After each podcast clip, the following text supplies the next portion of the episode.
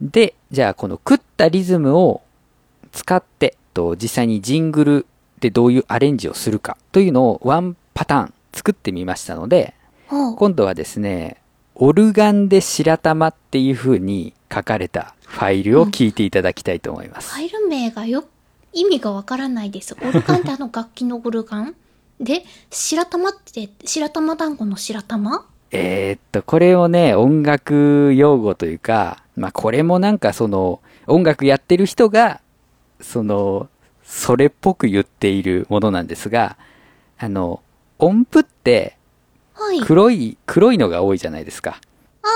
あー、えっ、ー、と、四分音符と二分音符だったら、四分音符が黒いっていう。そうそうそう。四分音符、えー、八分音符、十六分音符みたいなのは、うん、だいたいこう、ね、おたまじゃくし。はい、ね、塗りつぶしてますよね。うんうん。で、それに対して、あの、二分音符だとか、うん、全音符っていうのは、なんか白いですよね。はい。なので、この二つを指して白玉って言うんですよ。へー。で、全音符とか二分音符ということは、うんうん、まあ大体こう、じゃらーんってこう伸ばす音。ですよね。こう刻む感じの弾き方じゃなくて、じゃーん。で、うんうん、鳴らすっていうのを、まあ白玉っていうふうに言うことがあります。使いたがりますね。専門用 語。専門用語というか、なんだろう、これ作曲する人だけじゃなくて、多分音楽の話をする人だと結構聞く機会が多いと思います。業界用語的なうーん、どうなんでしょうね。なんかメディア業界でいうところ、なんかてっぺん超えちゃったぜ、12時超えちゃっ たぜ、みたいな。ああ、そうそうそうそう押しだよね。あ、なんかちょっと収録押しちゃったって伸びちゃったみたい な。わざわざそう言い換えたがる。うんうんうんうん、そうですね。まあ仕方ないからちょっとそれも覚えていきます。いやまあ、これを使えばちょっとどやれるとは思いますよ。おどやれるんですか本当ですか他のところでどやって恥ずかしい思いしたら先生のせいですからね。まあ、どや顔で言ってたら恥ずかしいとは思いますけどね。どや顔で言わずに普通に言います。オルガンで白玉お聴きください。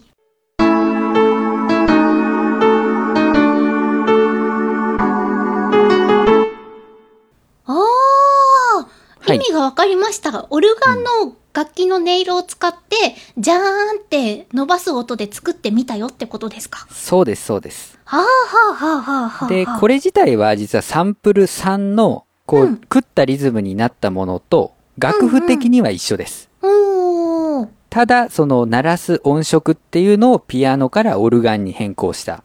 うん。オルガンの方が伸びている音がはっきり聞こえるから、こっちの方が全音感がすごい増してますね。ですよね。なんかこう空間感があるというか、うんうんうん、広がりがある感じがしますよね。はい。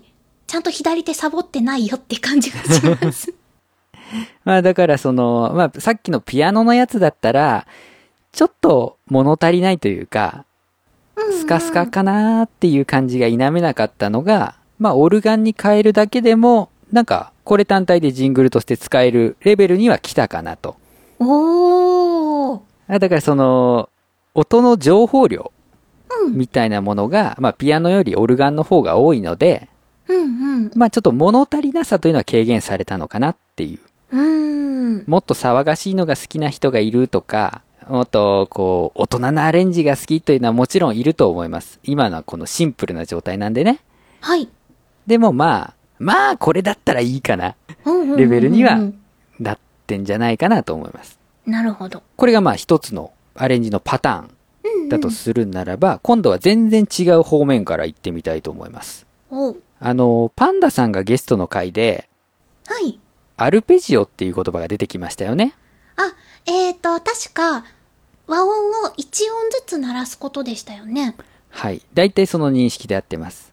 和音の構成音をタイミングをずらして鳴らしていく。うんうん、というものです。で、今度は小節ごとに、えー、コードを決めていっているので、あの、食ったリズムではない元の形なんですが。あ、そっか。うんうん。えー、まあこれは聞いてもらった方が早いですかね。えー、オルゴールの音色を使ってアルペジオをしてみました。どうぞ。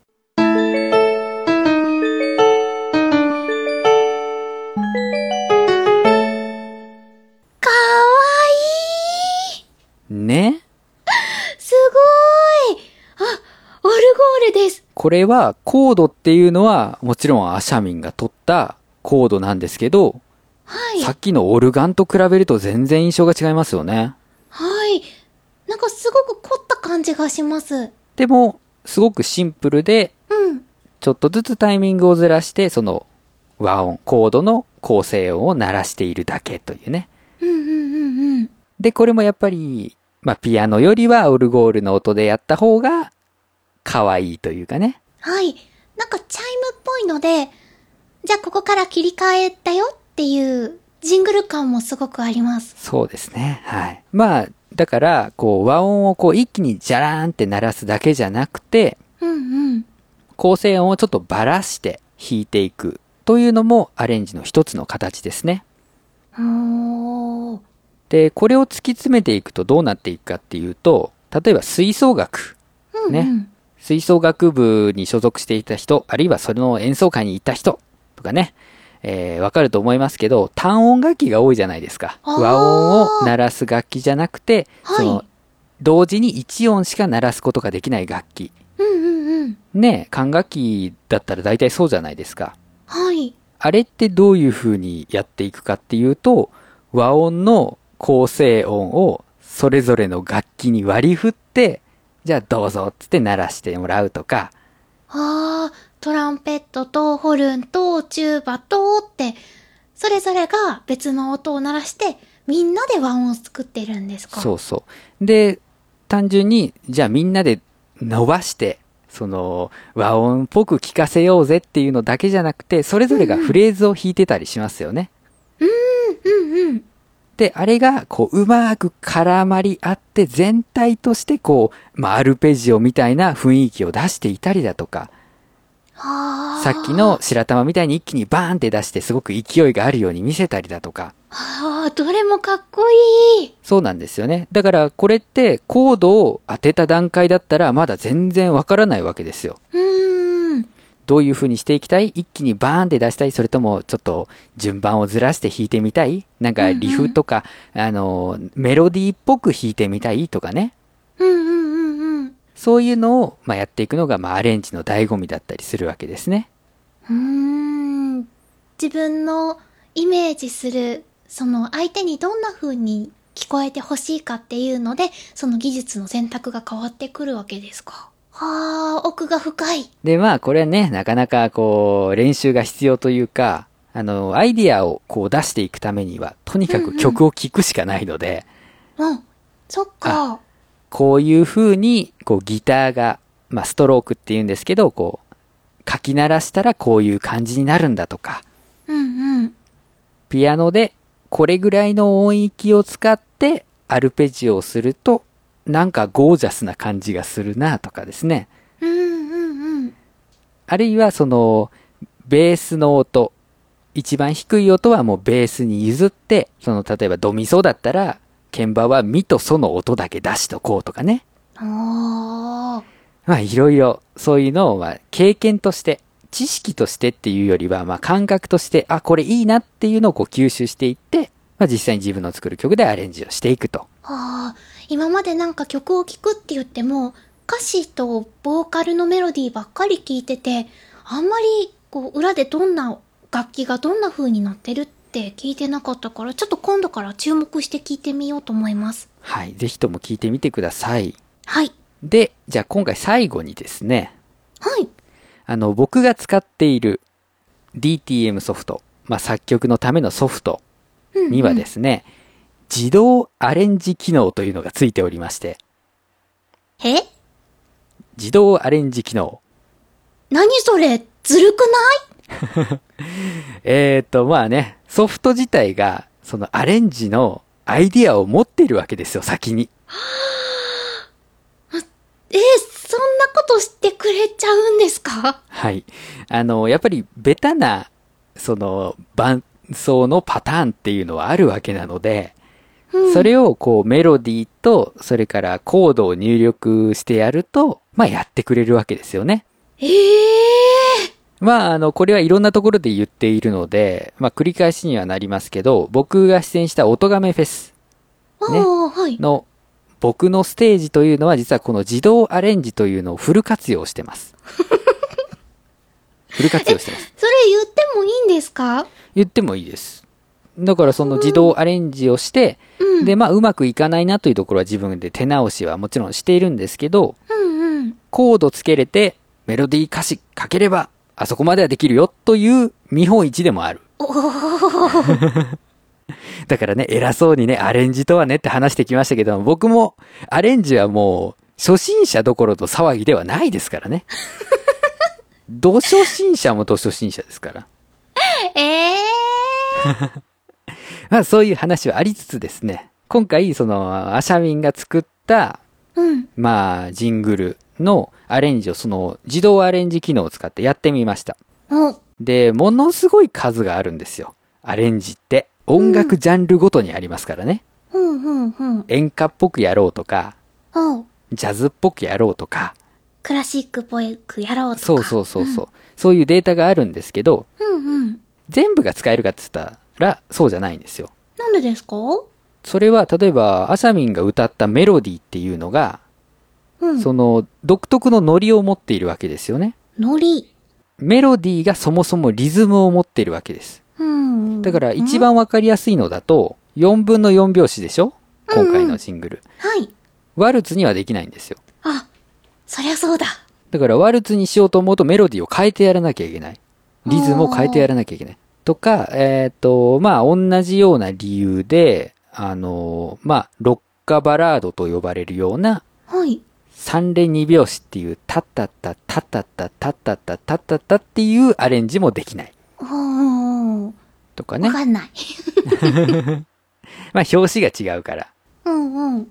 あと、えっ、と、ノリ、そのリズム感でいうところで言うと、うん。例えばそうだな、カリプソとかは多分できない。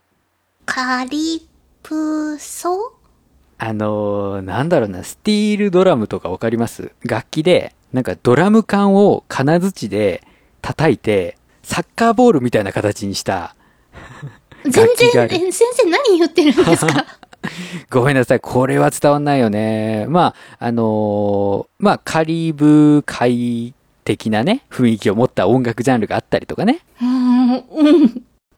あとね、えっと、りノリで言うと、演歌とかも厳しいですよね。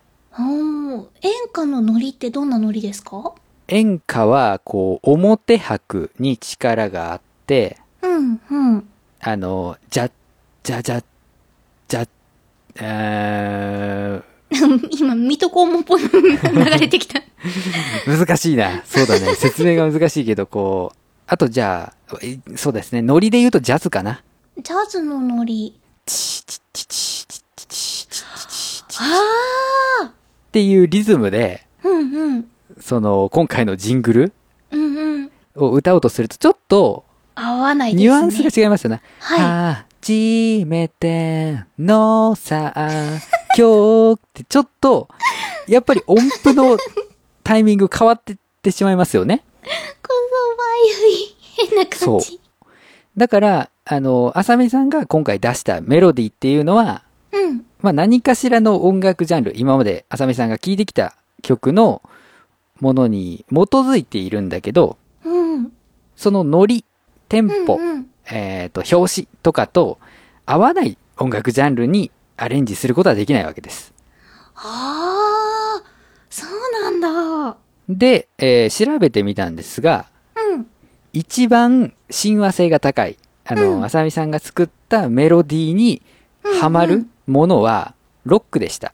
え、それは DTM ソフトが判断してくれたんですかえっ、と、DTM ソフトに入っている、そのうん、ロックアレンジとか、バラードアレンジとか、うん。演歌温度アレンジと か、温度。あそそういうのを片っ端から僕がやっていった結果、ロックがまあノリ的には近いかなっていう。あー、まあ、そこは先生が聞いての判断だったんですね。じゃあ実際にちょっとそれをね、聞いていただきたいと思います。えっ、と、EG ロックって書いてると思いますけど、そのファイルを聞いてみてください。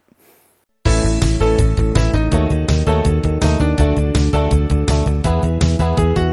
うわーかっこいいね、なんかこう、メロディーとの相性いいですよね。うん、すごくいいです。なので、まあ、あしゃみんの今回作ったメロディーっていうのは多分こういう方向に持っていくのが、うんうん。まあ一番しっくりくる。うん、しっくりきました。で、まあ今回その、まあアレンジって言ってもそんなね、難しいことをするのではなくて、まあはい弾き語りっぽくね、鍵盤1個でっていう風なもので考えていたので、まあ前出のオルガンのやつとか、オルゴールのやつにはなりましたけど、アシャミンが作ったメロディーそのものはこういうロックスピリッツがあったものだったというおーね。すごい、私の中にロックがあったんで すね。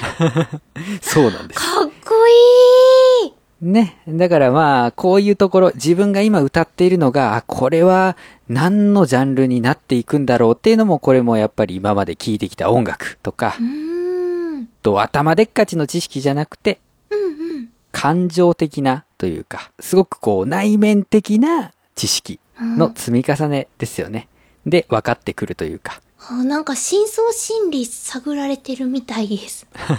そうですね。で、だから今まで聴いてきた音楽っていうのがやっぱりそのメロディーに反映されてくるので、例えば急にね、あー。うん。ああのー、アシャミンがそのカリプソのリズム でメロディーを作ることはないわけですよ。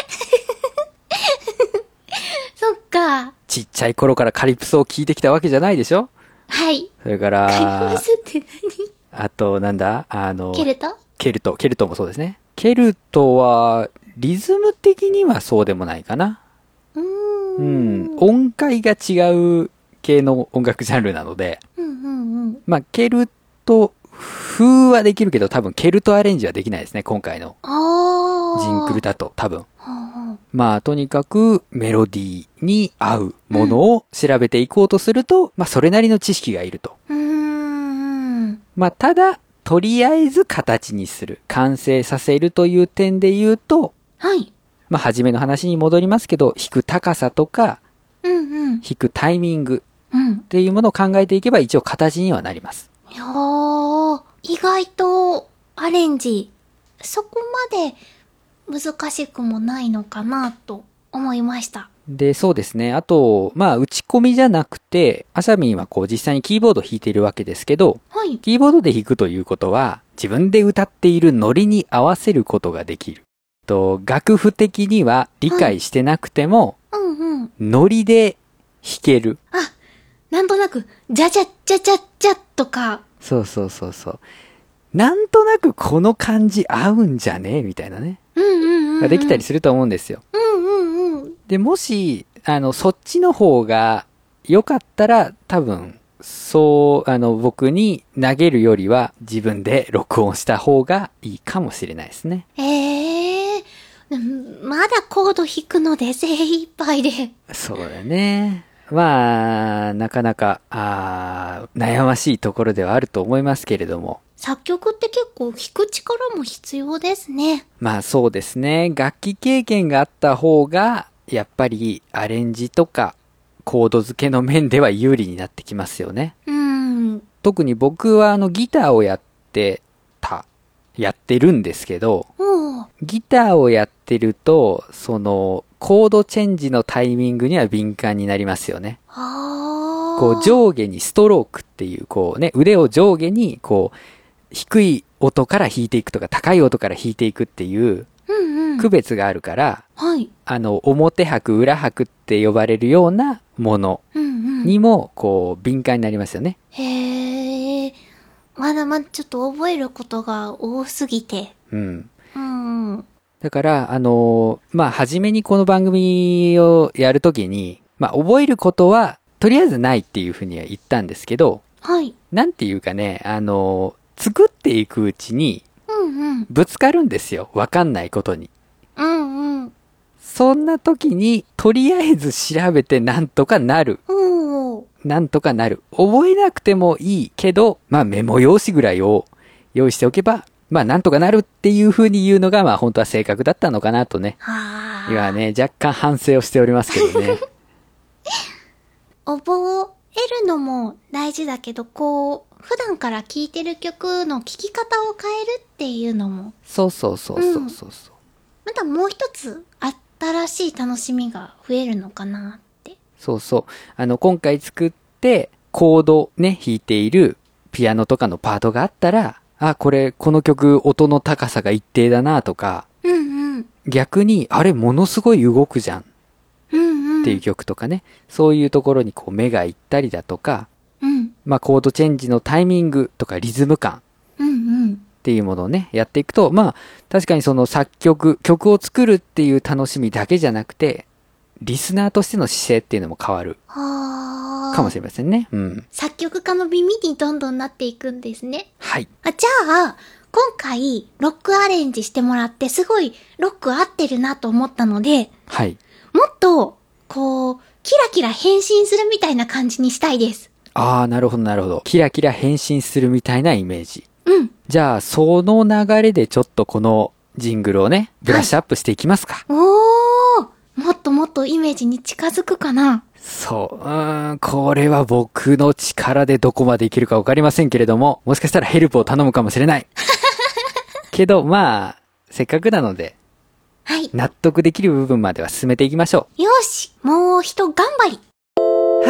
初めての曲作り、マガラジ。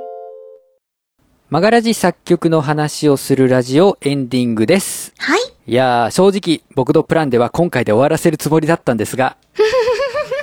まあね、僕のね、そのジングルのアレンジのね、提案っていうのも、まあもうちょっと欲しいなという感じはあったので、おー、先生ももう、一つ上を。そうですね。やっぱり、僕が作ってきたジングルは多分、頭の中でうんう、んそのアレンジまで考えた上で歌ってたんだと思うんですよ。で、そこで、うん。そうそう、あの先までイメージして、こうメロディーをつけて歌っていた。うん、うん、うん。から、テンポよくスムーズにいけたと思うんですけど、はい。今回はやっぱりね、その、アシャミンがどういうのに基づいて作ってきたのかっていうのが、ちょっとまだ探りきれない状態でやってしまったので、おー。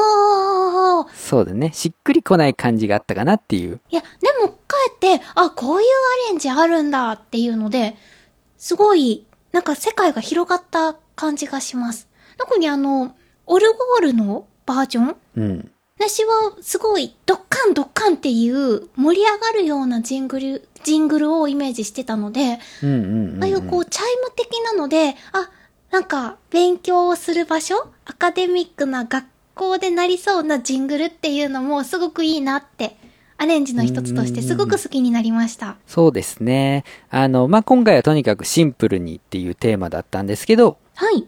まあ、ああいうのもあり、シンプルな形でね。うんうん。で、なのでまあ、ジングル作り、今後もね、ちょっと継続していくわけですが、はい。あと1回分ぐらい。そうですね。あの、ちょっと対話しつつね、どんな感じにしていくかっていうのを決めていきましょ。ああ、はい。いうよろしくお願いいたします。や、もうこちらこそです。はい。えー、この番組では皆様からのメッセージお待ちしております。えー、メールアドレスはすべて小文字で、最高段アットマーク gmail.com、saikohdan アットマーク gmail.com です。ブログのメールフォームもご利用いただけます。ツイッターにはハッシュタグがございます。ハッシュ、マガラジ、えー漢字の曲にカタカナでラジです。こちらをつけてツイートしていただけますと、えー番組内で取り上げることがございます。えーはいそれから宣伝ですね。えー今年も音亀フェスに出演させていただきます。詳しくはバーチャル音楽フェス、音亀フェスでね、検索してください。えーそれから、あ昨年の音亀フェス2015のコンピレーションアルバムに私、メガネ D がポッドキャストという曲で、そして、アシャミンが、はい。